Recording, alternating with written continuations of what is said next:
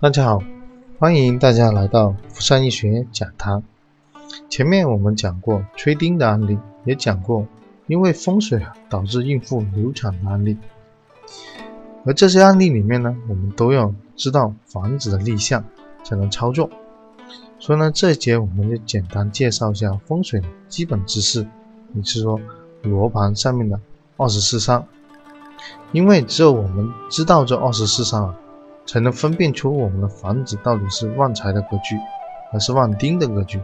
或者是损财伤丁，是或者是旺财旺丁的格局。因为在家居风水里面，我们简单的称就只有这四个格局：有旺财格局、旺丁格局、损财伤丁的格局，或者旺财旺丁的格局。因为我们以前习惯是用指南针，所以呢，在学风水的时候呢。我们就要把这个指南针更细化一点，也就是说用到罗盘，因为罗盘上面啊，每一个方向啊，它都有三个座山，也就是说正北面呢，它是人子贵三个座山，所以呢，我们说它会更细一点。大家可以在网上或者百度先找一张罗盘的图下来，然后呢，我们可以对着这个嗯图啊听我们的视频。因为在风水里面，我们习惯性啊，在平面图上面是上北下南左东右西，也就是说呢，东南西北啊，它是顺时针的。在立项确定宅向的时候呢，我们一般是用二十四山，也就是说正北面它有人子贵三山，也就是说坎卦一卦广三山，一个坎卦呢里面有人子贵三个座山。东北的话呢，有丑艮人三个座山，正东甲卯乙三个座山，东南的话呢，神姓巳三个座山，正南的话呢是丙午丁，西南的话呢就是未坤申，正西的话呢庚酉辛，西北的话呢是戌乾亥三个座山，所以呢，它一个三百六十度轮回的话呢，就可以形成一个周天，也就是说我们。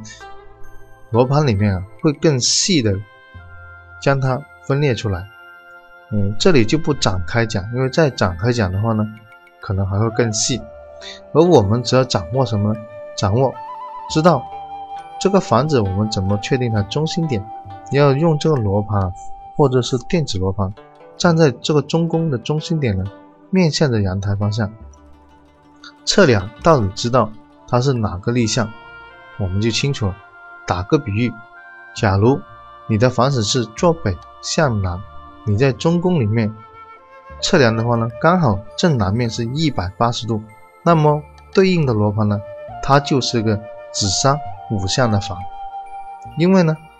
我们这个罗盘最外围的一圈啊，叫做周天度数，也就是说呢，你可以根据自己测量的度数啊，对应上这二十四山，或者呢。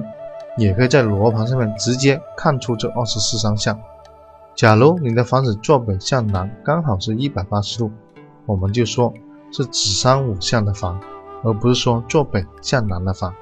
因为风水上面是根据这个坐山坐向来确定的。因为正北面啊有人子贵三个坐山，所以呢我们就叫嗯子山午向。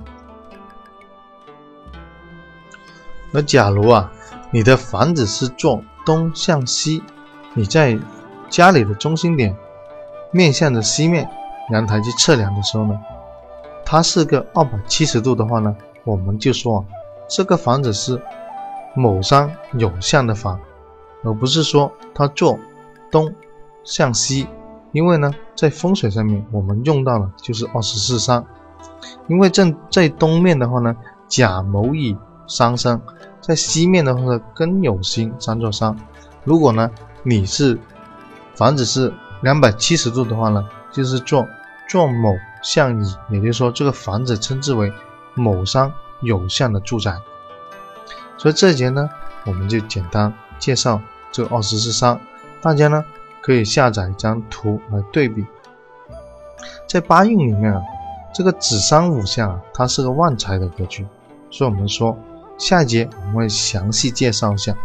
这个哪些宅属于旺财的，哪些宅属于旺丁的。所以呢，这节我们就介绍这里。更多的内容呢，可以关注我们的微信公众号“福善易学讲堂”。如果对风水感兴趣的朋友呢，也可以上网易的云课堂购买我的家居风水促成手册。这节就分享到这里，谢谢大家。